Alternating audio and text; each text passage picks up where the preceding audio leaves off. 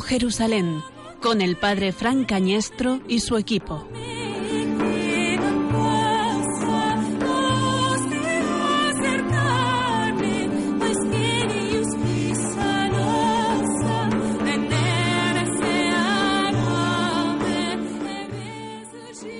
También José, que era de la casa y familia de David, subió desde la ciudad de Nazaret en Galilea a la ciudad de David, que se llamaba Belén, para inscribirse con su esposa María, que estaba encinta. Y mientras estaba allí, le llegó el tiempo de parto, y dio a luz a su hijo primogénito, lo envolvió en pañales y lo acostó en un pesebre, porque no tenían sitio en la posada. En aquella región había unos pastores que pasaban la noche al aire libre, velando por turno su rebaño. Y un ángel del Señor se les presentó. La gloria del Señor los envolvió de claridad y se llenaron de gran temor.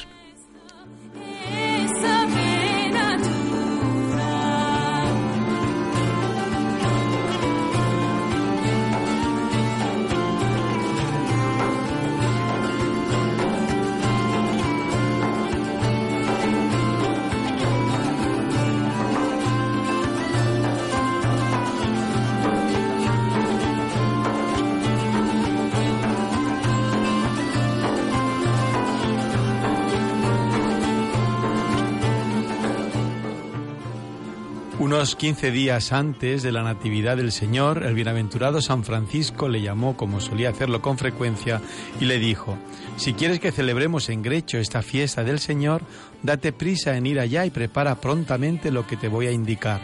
Deseo celebrar la memoria del niño que nació en Belén y quiero contemplar de alguna manera con mis ojos lo que sufrió en su invalidez de niño, cómo fue reclinado en el pesebre, y cómo fue colocado sobre heno entre el buey y el asno. En oyendo esto, el hombre bueno y fiel corrió presto y preparó el lugar señalado cuanto el santo le había indicado.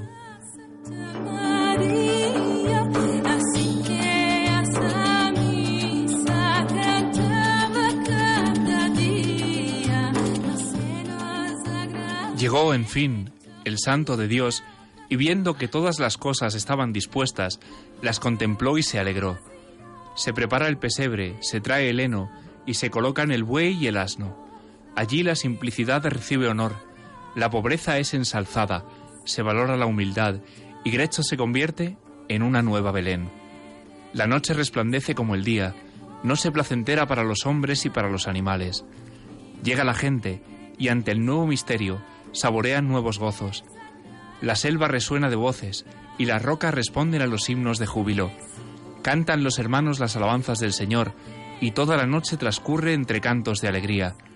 El Santo de Dios está de pie ante el pesebre, desbordándose en suspiros, traspasado de piedad, derretido en inefable gozo. Se celebra el rito solemne de la misa sobre el pesebre y el sacerdote goza de singular consolación.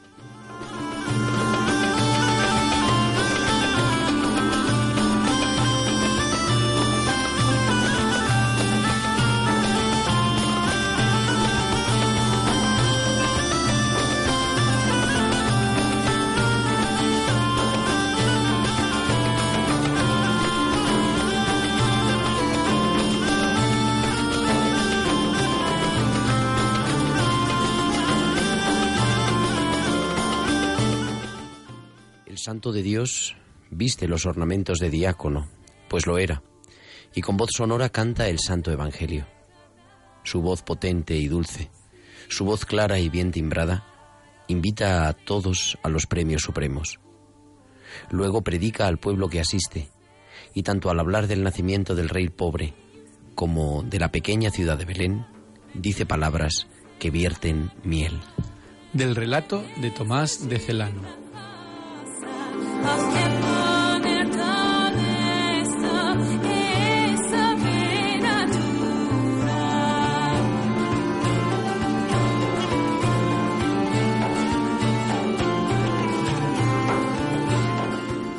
Buenas tardes, oyentes de Radio María. Estamos en un nuevo programa de Oh Jerusalén, el Día de los Santos Inocentes de este año que ya acaba, de 2017, acompañados por un magnífico equipo, como no podía ser de otra manera, en el programa más inocente del año.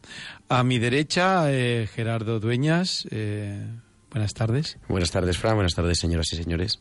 Eh, a mi izquierda, en todos los sentidos, Ángel Almendro Vázquez como ven, me acuerdo todavía de dónde está el estudio.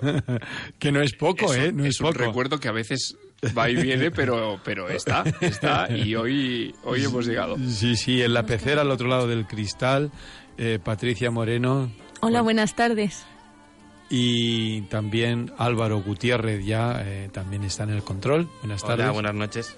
Buenas noches. Y al otro lado, no sabemos dónde, al otro lado de las ondas, unidos por estos misterios de la, de la ciencia y de las redes es creo que está Francisco Miguel Gallego Ochoa. Buenas noches. Buenas tardes. Buenas tardes desde aquí, buenas noches allá. A mí me había, querido, me había quedado de venir a recoger en el almendro y no apareció, o sea que nos toca por aquí. ¿Le ha recogido? ¿Le parece poco que está en las ondas? me equivoqué de Medellín, don Pacho. Muy bien, muy bien, se busca Extremadura.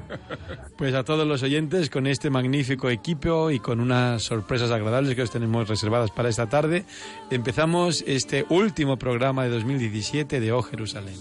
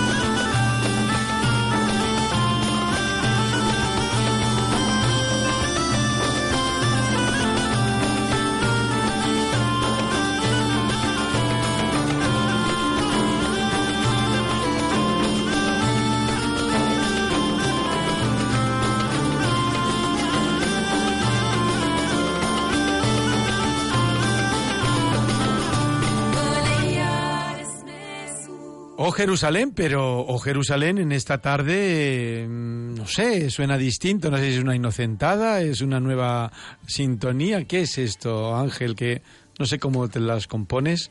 Eh, no la he compuesto yo, no la he ah, compuesto yo, pero me, gustaría decir que sí, pero sería, sería engañar a la audiencia más de lo permitido en un día como hoy que se permite uno ciertas bromas y ciertas licencias, siempre muy pequeñitas.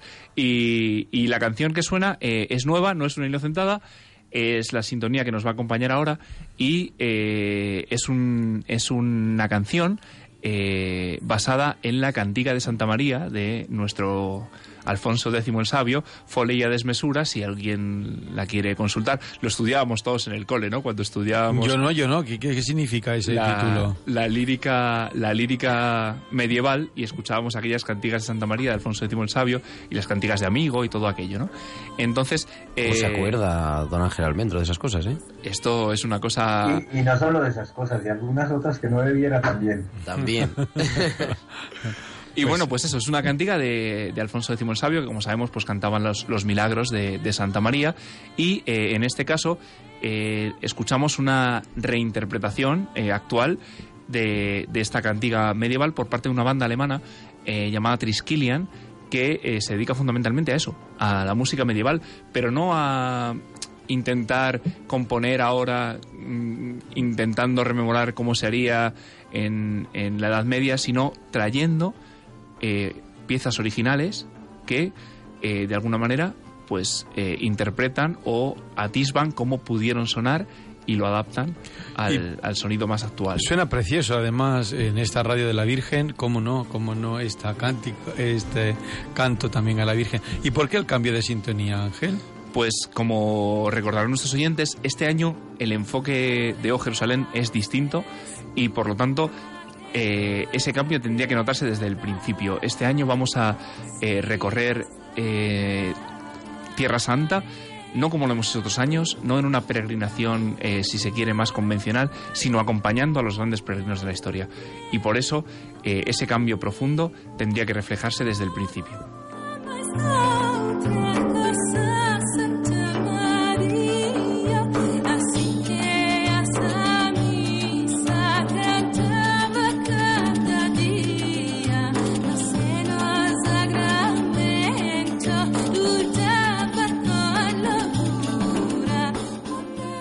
Como decíamos, este año acompañando a los ilustres peregrinos, igual que hemos acompañado en pasadas ediciones, en pasados programas, a Santa Elena, hemos acompañado a Egeria, hoy vamos a acompañar en su peregrinación a Tierra Santa al, al hermano de Asís, a San Francisco de Asís.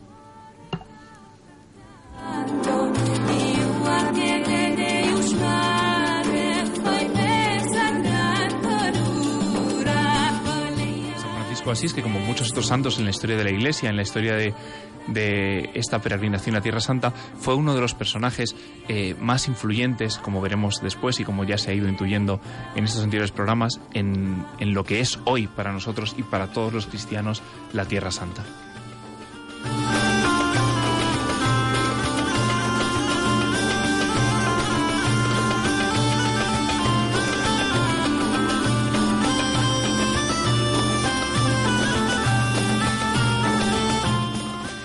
Hace 800 años comienza la historia, en julio de 1219 en concreto, cuando San Francisco de Asís llega a Acre y bueno, y empieza esa, esa eh, visita a la Tierra Santa.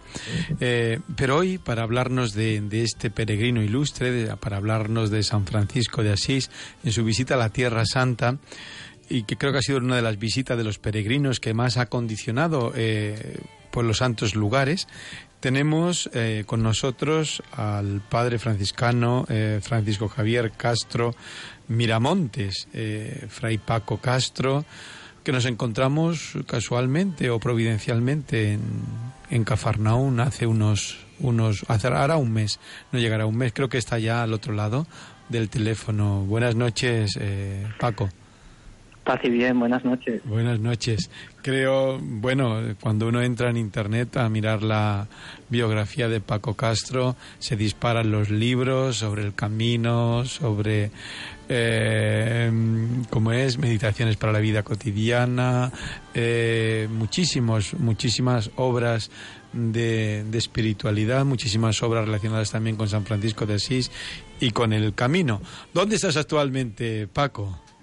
Pues mira, ahora mismo estoy en Santiago de Compostela en un convento que además, según la tradición, fue fundado por el propio Francisco de Asís en su peregrinación a Santiago, algo que está recogido en el libro Las Florecillas de San Francisco, en el capítulo cuarto.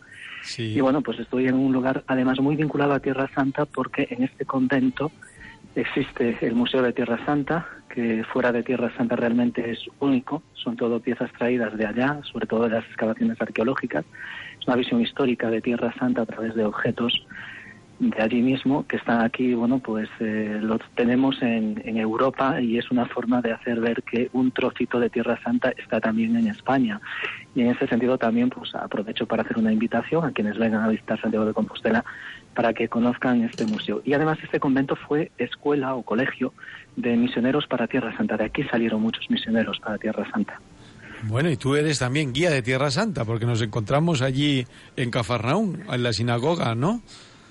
Pues sí, desde hace años, eh, en la medida de las posibilidades también que me permiten las ocupaciones, trato de prestar este servicio, que es un servicio, entiendo, que pues, muy bello el poder acompañar a personas de peregrinación a esa tierra que tiene tanta significación evangélica y que por tanto es mucho más que un viaje, es una experiencia interior y por tanto en ese sentido es todo un privilegio el poder acompañar a personas en ese camino interior también de búsqueda y de encuentro con la figura de Jesús de Nazaret a través de, esa tierra que conoció eh, lo que narramos, lo que conocemos, lo que se nos da a conocer a través de los relatos evangélicos. ¿Cómo comienza la historia de San Francisco? Porque Francisco va inmerso en una cruzada, en un momento de, conflicto. Queremos abordar hoy este tema. En un momento de conflicto, Francisco va, va como un peregrino a, Tierra Santa. ¿Es esto así? como ¿Qué nos dirías de, este, de este hecho? Paco. Pues sí, Francisco de Asís vive en un momento histórico muy convulso. Es el momento de las eh, cruzadas, el momento del enfrentamiento entre dos grandes conceptos o civilizaciones, por decirlo de alguna manera, el Islam y el cristianismo en un momento además en el que bueno pues está viviendo esa fricción a través de la violencia a través del odio a través del no encuentro del desencuentro y en ese sentido Francisco de Asís podemos decir que fue un puente precisamente entre esas dos orillas unas orillas que estaban pues muy distanciadas muchas veces también porque de por medio pues había intereses de otro tipo políticos etcétera etcétera. Pero el caso es que Francisco de Asís eh, podríamos decir que es un peregrino de paz porque sabemos que estuvo en Damieta en el año 1219, que allí se produjo una batalla entre cruzados y musulmanes, eso está en Egipto, y bueno, pues a partir de ahí, aunque no tenemos una constancia histórica, eh, digamos, eh, totalmente eh, veraz o, que sea lo suficientemente, bueno, pues concluyente para poder decir que Francisco de Asís estuvo en Tierra Santa, sí que sabemos que ya había franciscanos con anterioridad en el 1217, por eso estamos celebrando además ahora mismo los 800 años de la custodia franciscana de Tierra Santa y sabemos que en el 19 Francisco anduvo por aquellas tierras. No sabemos de cuál fue su itinerario, pero todo hace pensar que su encuentro con el sultán en aquel momento le sirvió a Francisco para abrir puertas de encuentro y diálogo y al mismo tiempo la simpatía, entre comillas, que pudo él haber causado como hombre de paz en medio de una situación tan belicosa como aquella, hizo que muy probablemente él tuviera un salvoconducto que le permitiera moverse por aquellos lugares y en todo caso lo que sí es histórico es que la presencia de franciscanos allí pues data ya de hace 800 años. Sí, correcto. No, no lo tenemos constatación si fue con Melek el Camel, la entrevista, el encuentro. Sí. Sí, sí, eso figura, porque además de tener las biografías de Francisco de Asís, que es cierto que pueden ser biografías en algún momento pues muy intencionadas, porque tratan de ensalzar la figura del santo, pero es que hay un documento, una carta que escribió un obispo por aquellas tierras, que además había sido cruzado anteriormente, y, y habla precisamente de Paco, per, perdona, no sé si te estás moviendo o falla la conexión un poquito, se te va a veces la voz. Ah, pues posiblemente. Me estoy moviendo entre muros centenarios. Te estás moviendo esos muros centenarios. Coge un vano que sea un poquito más moderno y que nos podamos... Sí, sí, sí, sí. Me asomo a la ventana. Asómate a la, a la ventana, a la ventana y... Y bueno, perdón, que decías que un obispo escribía que Francisco Sí. había, había estado justamente visitando Eso los es. santos lugares, ¿no? Eso es, Jacobo de Vitri, Sí. en un escrito, en una carta que escribió, pues efectivamente habla de un penitente de Asís, obviamente era Francisco, que estuvo por aquellas tierras y de cómo efectivamente, bueno, estaban todos como muy alucinados de cómo ese hombre estaba consiguiendo sin armas lo que las armas no estaban conquistando. Eh, correcto. Eh, fue con varios hermanos, creo, ¿no? O con, no sabemos tampoco exactamente. Sí, sabemos, sabemos que con anterioridad ya había presencia de franciscanos antes del 1219 y se data en 1217, por eso, Sí. insisto, estamos celebrando los 800 años de la presencia franciscana en Tierra Santa, porque existía la llamada provincia de ultramar. Hubo un capítulo general de los frailes en Asís en el año, en ese año, y se habla ya en ese año de la fundación de la provincia de ultramar, que se refería precisamente a lo que hoy daríamos a entender como Tierra Santa. ¿Francisco viene enfermo de Tierra Santa? ¿O no Pues es es muy probable. la Quizás ya que lo tuvo fue los también. ojos? La enfermedad de los Eh, sí, ojos. sí, sí.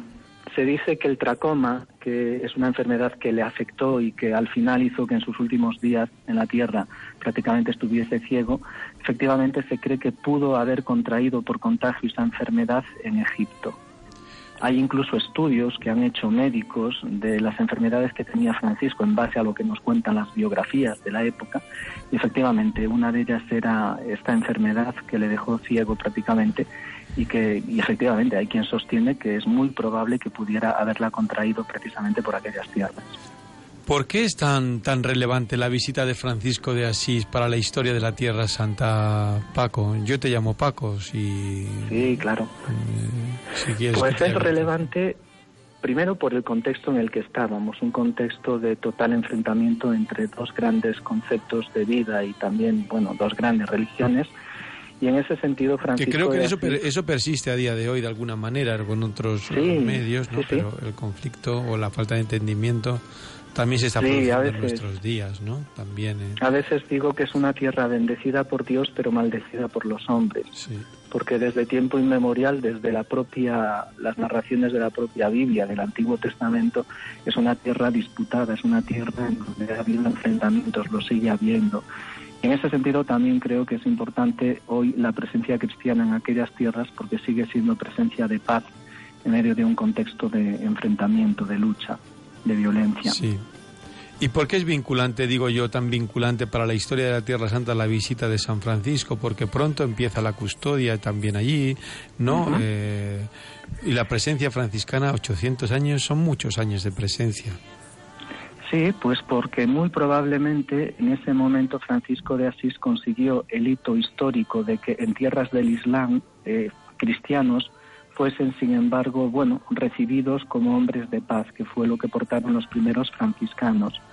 Y así durante estos 800 años, aunque ha sido también, bueno, pues una historia de mucho martirio. Tenemos varios mártires allí, en general la comunidad cristiana, las diversas comunidades cristianas. Por eso Francisco de Asís pasa por ser algo así como el gran impulsor de ese encuentro, aparte de las muchas cuestiones que el propio Francisco de Asís representa, ¿no? como su gran amor a la naturaleza, su sentido de la fraternidad, el compromiso con los pobres, etcétera. Pero lo verdaderamente cierto es que gracias a esa presencia de Francisco y los primeros franciscanos, la Iglesia Católica se hizo presente allí, tanto es así que desde el siglo XIV oficialmente la Orden franciscana, la Orden de Frailes Menores, es, somos los custodios de Tierra Santa, de los santos lugares, precisamente en nombre de la propia Iglesia Católica. Algo que además el Papa Francisco eh, no hace mucho tiempo con su visita a Tierra Santa vino nuevamente a recordar y a refrendar, además de valorar la labor que realizan actualmente allí los frailes a nivel religioso, a nivel cultural y a nivel también de compromiso social. Paco, buenas noches. Soy Gerardo Dueñas.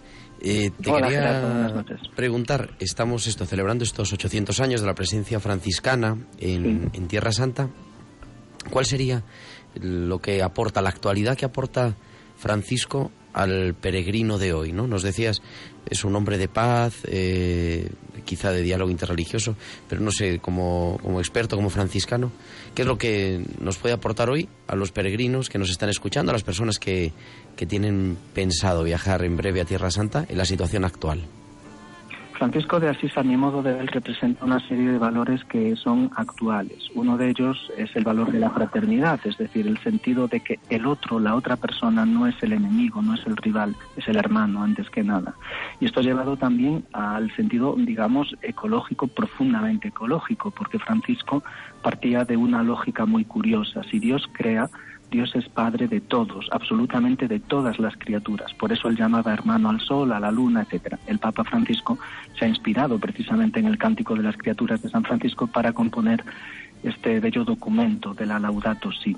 Luego Francisco es también el comprometido con los pobres, el que hace una opción de clase, el que era de posición, digamos, acomodada, lo deja todo, se va a vivir con los pobres, porque entendía que esa era la forma concreta de vivir también el Evangelio en sociedad, y es algo que no debemos de olvidar nunca en la Iglesia, ese sentido de compromiso con los más pobres. Y luego también el diálogo interreligioso en la medida en que Francisco, aunque es fiel a sus propios principios, es cristiano 100%, pero sin embargo su modo de plantear la fe a otros no es desde la imposición, sino desde el respeto, desde el diálogo, desde el encuentro.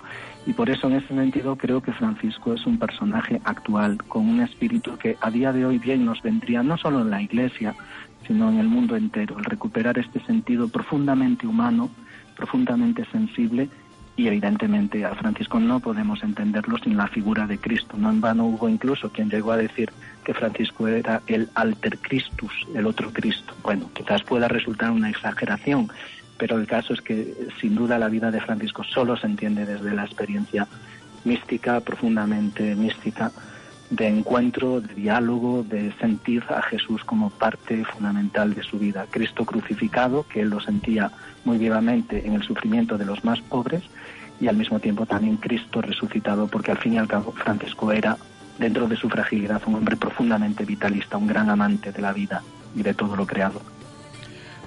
Me permiten, me permiten una pregunta al padre Francisco. Sí, claro.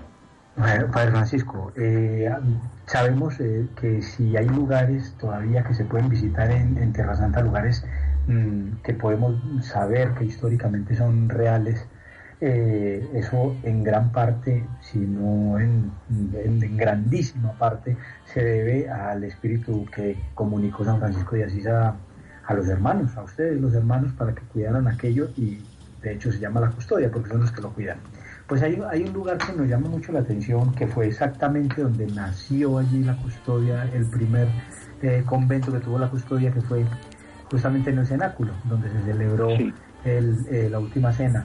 Este lugar mm, en este momento eh, como tal no, no está en manos de los franciscanos y, los, y, los, cristianos esperamos que lo esté muy pronto. ¿En qué va eso? ¿Cuándo podremos los cristianos volver a visitar un convento franciscano allí en el cenáculo? Pues efectivamente para nosotros es un lugar muy especial, lo es para la fe cristiana, pero en concreto para los franciscanos porque en el siglo XIV fue ahí fundado un pequeño convento que aún hoy se puede además contemplar con los ojos el claustro de ese convento.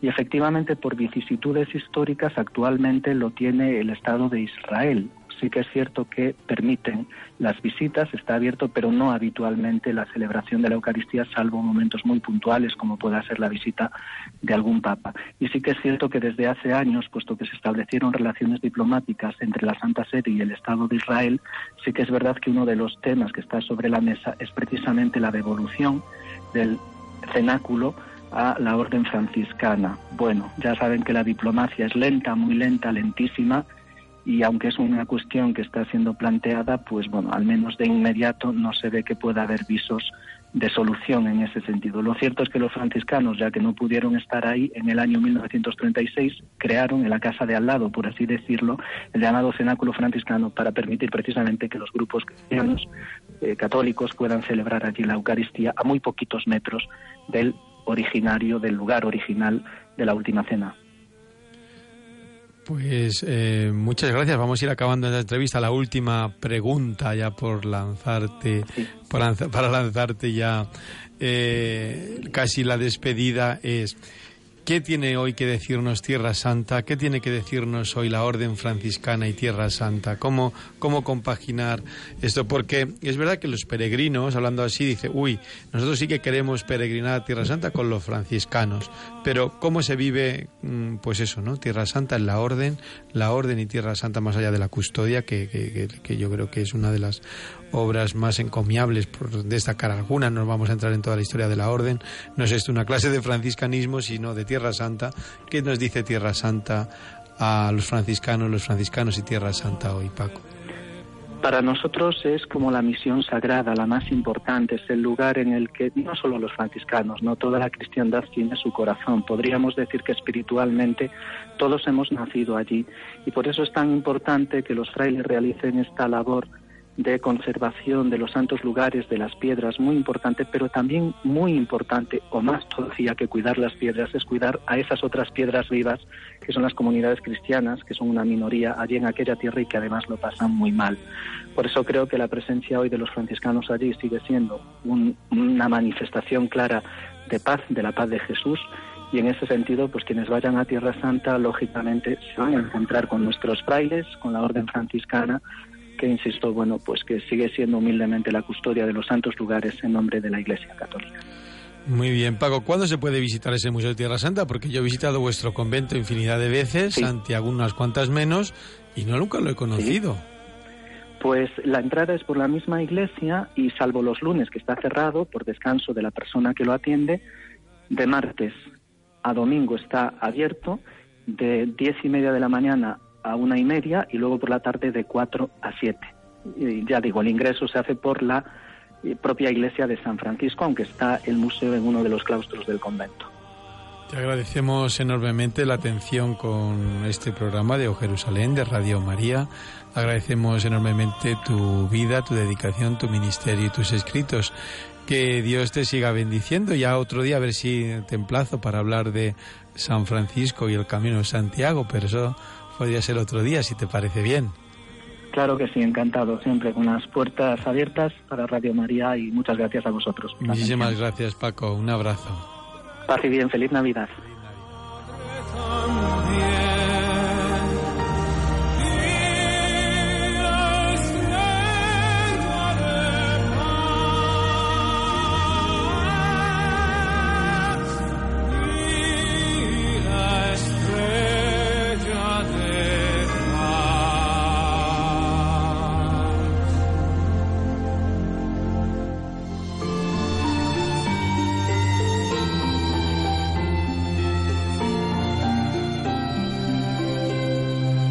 Nuestras peticiones han sido escuchadas, nuestra esperanza ha sido colmada. Un niño nos ha nacido, un hijo se nos ha dado. El Padre no nos podía dar más. Tanto amó Dios al mundo que le entregó a su único hijo.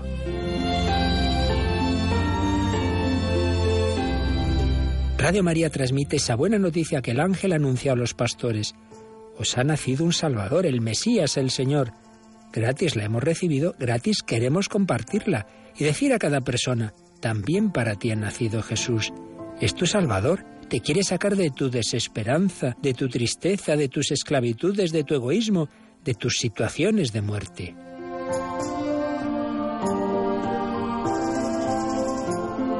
Para poder hacerlo necesitamos tu ayuda en esta campaña, tu oración, voluntariado y donativos.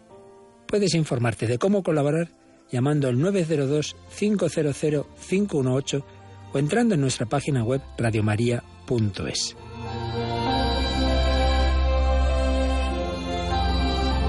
Así podremos llegar a todos los hombres y decirles de corazón, feliz Navidad.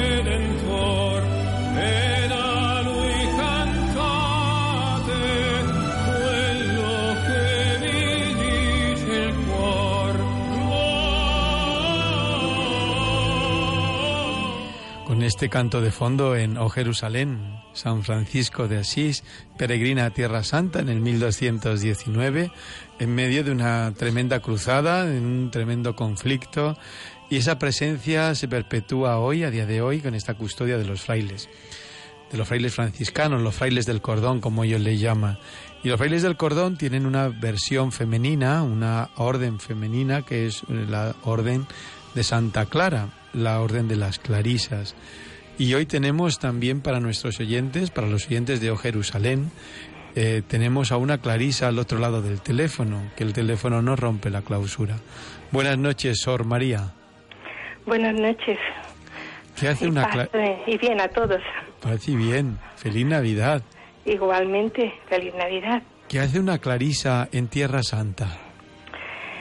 Bueno, pues una Clarisa en Tierra Santa, como en los demás lugares, intenta dar testimonio de que vivir el Evangelio de Jesús es posible. Yo siempre digo lo mismo, pero es que, bueno, así lo siento. Y bueno, me parece que es muy importante que la presencia de las clarisas se mantenga ahí en, en la tierra de Jesús. Bueno, hay una comunidad de clarisas en Nazaret con la cual hemos conectado alguna vez desde este programa, pero hoy no queremos hablar de la orden en general eh, de las clarisas, queremos hablar de Tierra Santa, San Francisco y Santa Clara en Tierra Santa. San Francisco lo visitó personalmente, Santa Clara no. ¿Tú las has sido peregrina en Tierra Santa, María, Sor María? Bueno, pues sí, tuve la gracia de hacer un, un año una peregrinación a Tierra Santa. ¿Y qué supuso para ti, si se puede, podemos hablar en ese término, eh, pues de lo que es un, lo más personal, lo más eh, así directo, si se puede hablar así?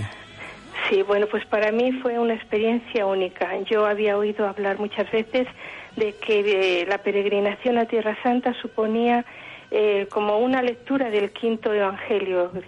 Y, bueno, pues para mí fue eso, fue una oportunidad de acercarme más a Jesús, al Jesús histórico, al Jesús que se encarna en una tierra concreta, en unos lugares concretos, con una gente concreta. Y bueno, pues de ese modo se hizo aún, si cabe, más presente a mi vida. Y desde luego ha dejado una huella imborrable. Bueno, eh, nos acompaña esta tarde en el, en el estudio Ángel Almendro y también eh, Gerardo Dueñas, eh, que a lo mejor te hacen alguna pregunta si está abierto el micrófono para ello.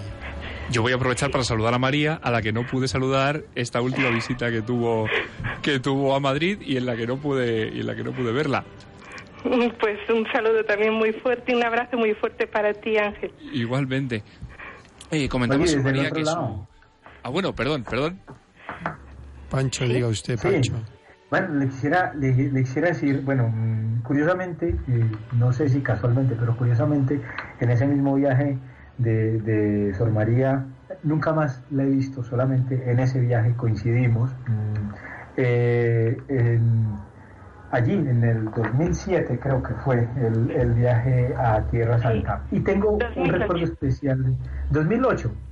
2008, sí. Ah, bueno, entonces fue en el viaje de 2008. Y tengo una imagen. Pero mm, Pacho, 2007 o 2008, porque tampoco. En el 2008. A ver, si ha confundido usted. pero ella, ella, ella estuvo en el del 2008, sí.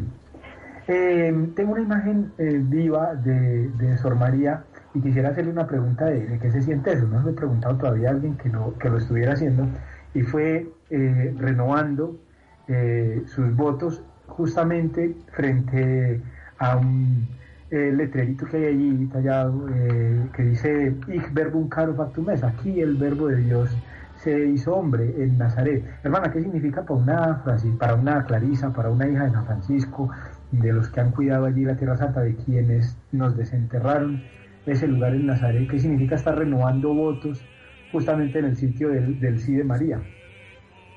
Sí, mm, bueno, un, un, saludo muy especial también para ti. Eh, te he escuchado muy mal, eh, porque no, no te oigo bien, pero bueno, creo entender que has evocado la renovación de votos en, en Nazaret, ¿no? Ante. Correcto, María, correcto, justo eso es lo que. Sí, es que no, no, se oía muy bien. Mm, vale, la pregunta en sí que era era que qué sentía una hija de San Francisco eh, renovar en el sí de María, donde María dio ese sí, qué supuso para ti, agarrada al altar como Santa mm. Clara. Eh, mm, sí, pues mira, mm, eso casi casi que no tengo ni palabras para para expresarlo, porque... Pues como no lo hagas con palabras, Sor, no hay forma de que llegue a los oyentes. Pero sí, Sí, no sé cómo decirlo. Yo, mm, fíjate, tengo, no tengo mm, nada más que dos fotos en, en, mi habitación y una de ellas es eh, una foto que, que, alguien me hizo de ese momento preciso, agarrada al altar. Pues mm, yo quise en ese momento. yo. yo quise en ese momento renovar efectivamente mi sí. Un sí que, bueno, pues ya y, lo dije y lo expresé aquel día, pues eh, estaba, mm, estaba construido pues mm, sobre muchos síes anteriores, pero también sobre muchos noes y muchos no sé y muchas dudas.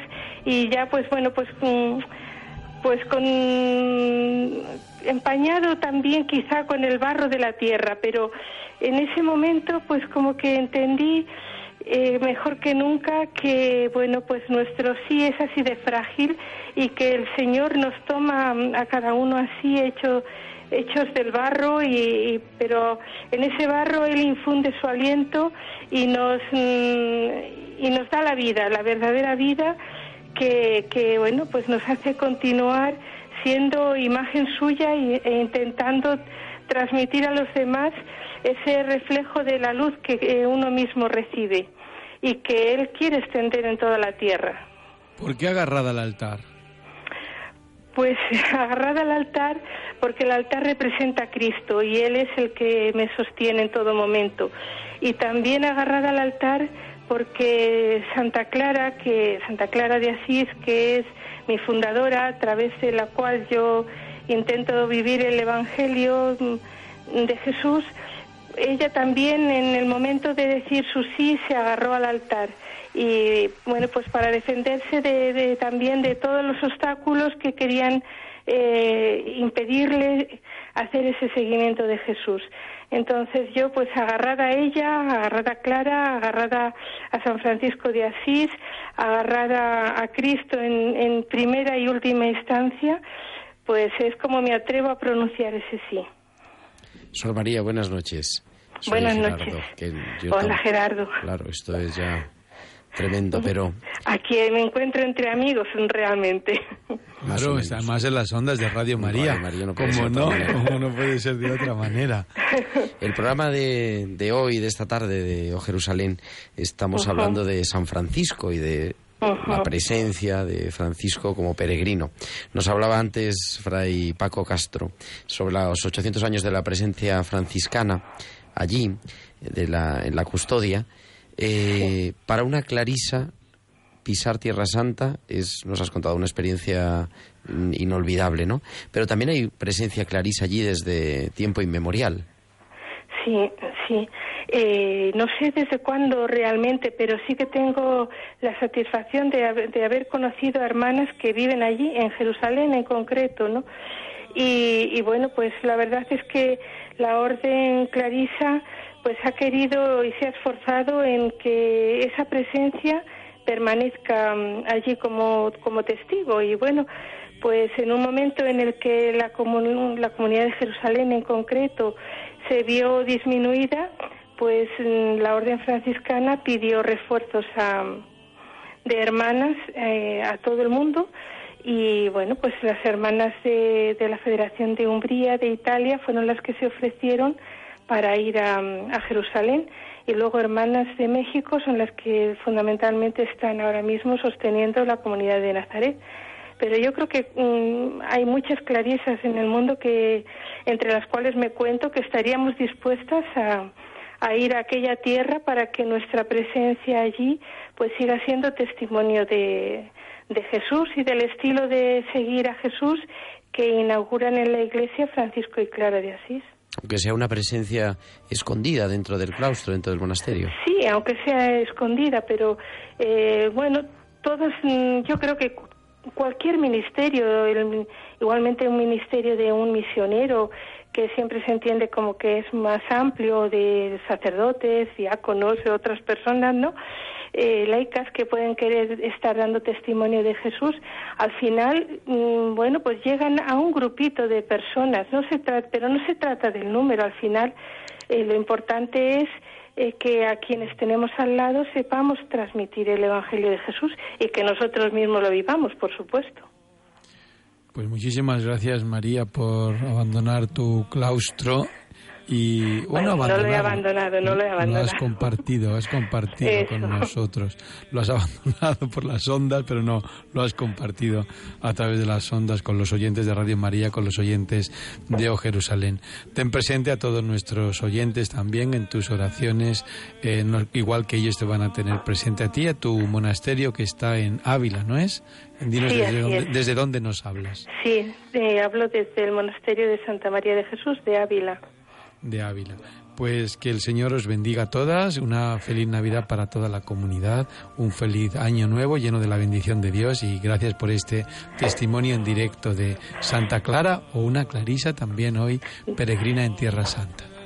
Muchas gracias a vosotros y un abrazo y feliz Navidad para todos también.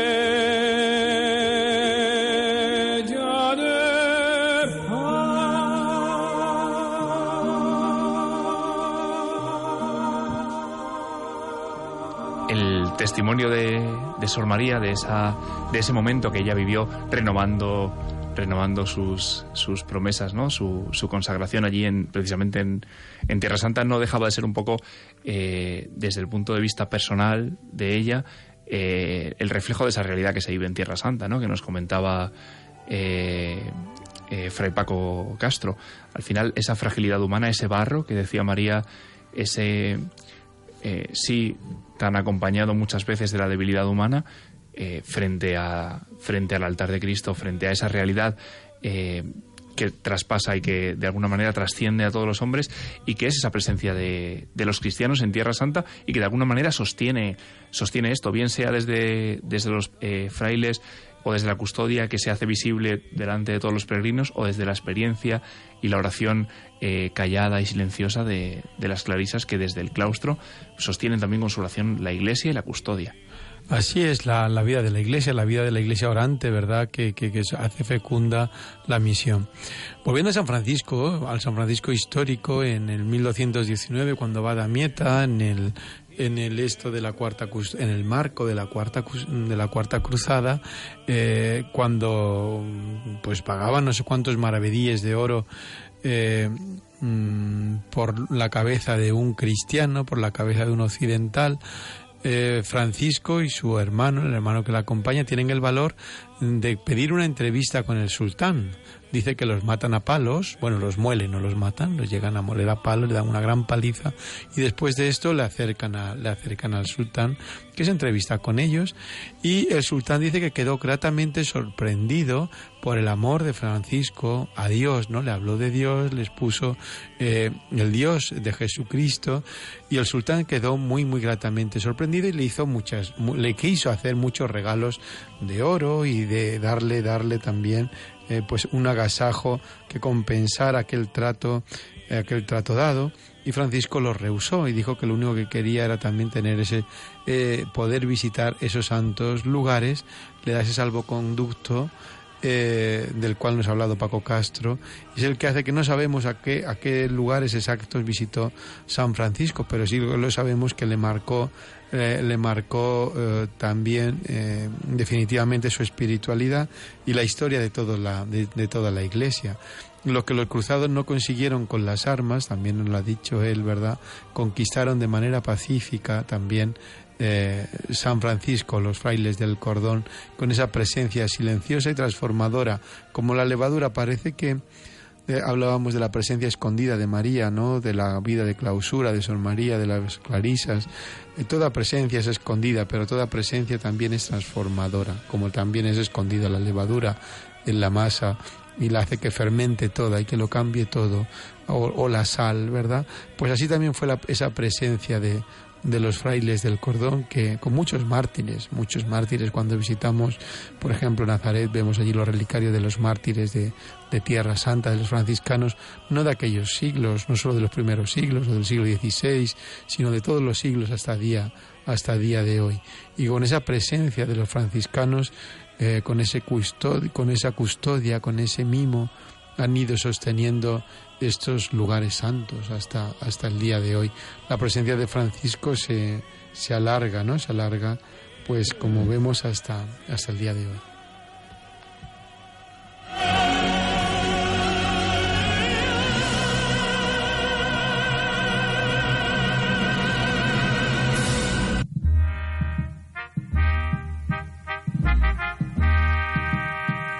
Por esto de que hoy es los Santos Inocentes de 2017, tenemos el control más gamberro de todo el año. No, sabemos muy bien qué ha ocurrido, hemos pasado de... Sí, nos cambian aquí de villancico, nos, nos, hacen los coros eh, desde el estudio, pero todo para transmitir eh, lo mejor que podemos, lo mejor que nos da también este tiempo de, mm, de radio en O Jerusalén, la presencia, la peregrinación de San Francisco en el siglo XIII a la Tierra Santa en medio de la Cuarta Cruzada, en medio de una historia de no entendimiento, en medio de, de, un conflicto, y fue capaz también de ser instrumento de paz y fue capaz de darnos a los cristianos eso que queríamos conseguir por la fuerza, repito, el, acceder a los santos lugares, ¿no? después de la destrucción de Al-Hakim, del Santo Sepulcro.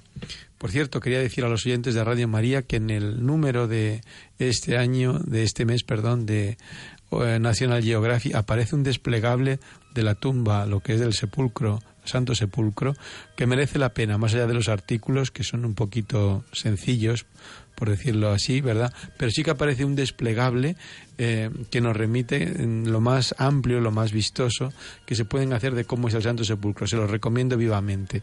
El número es el del mes de que este que acaba, el mes de diciembre, se llama precisamente Jesús, que también viene. Pancho, ¿está usted ahí?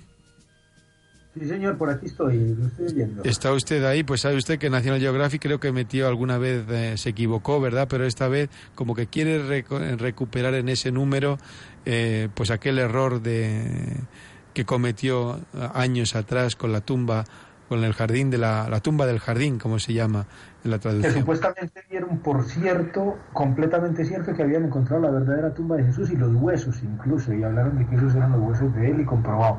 Y era una inocentada que les habían hecho. Se dejaron meter un gol, luego ellos mismos comprobaron.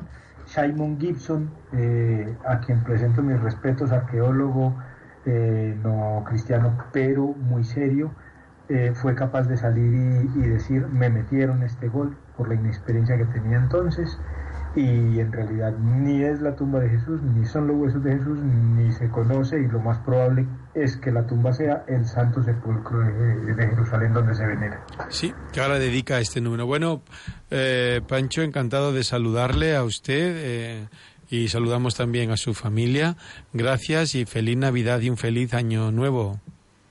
Igualmente, desde por aquí se les felicita y a los oyentes de, Radio María, a todos los que están oyendo ahí, como siempre Natalia, Juanma y todos los demás, que, que se les saluda, feliz Navidad, feliz Año Nuevo y por aquí se les espera cuando quieran. Muchísimas gracias. Eh, Ángel Gallego, buenas noches. Pues noites. o sea que me chamou galego, perdón, a ver a que facer honor a él. Ángel es que es gallego. Pero no. Buenas noches, padre. Ángel Almendro, Ángel Almendro. Y también al control más gamberro de Santos Inocentes. Buenas y felices noches. Queridos oyentes de O Jerusalén, de Radio María, que el año nuevo que vamos a comenzar también esté lleno de la bendición de Jesús por María. Feliz y santo año nuevo, feliz y santa Navidad.